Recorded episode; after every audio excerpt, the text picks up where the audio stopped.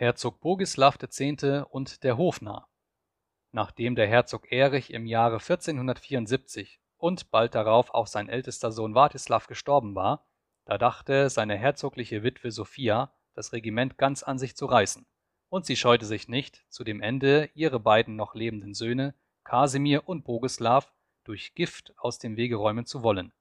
Mit dem Herzog Kasimir glückte ihr das, und er starb plötzlich, wie alle Leute sagen, an Gift. Der Herzog Bogislaw aber wurde auf seltsame Weise errettet. Denn als ihn eines Tages die Herzogin zu sich auf das Schloss hatte fordern lassen, war sie sehr freundlich gegen ihn und gab ihm ein Butterbrot.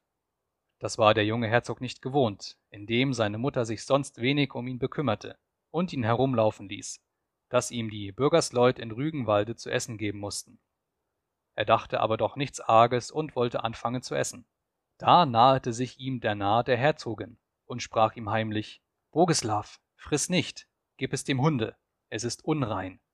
Darüber wurde der Herzog aufmerksam, und er stellte sich, als wollte er essen, ging aber hinaus und warf das Butterbrot dem Hunde vor, der es auffraß und den anderen Tag daran starb.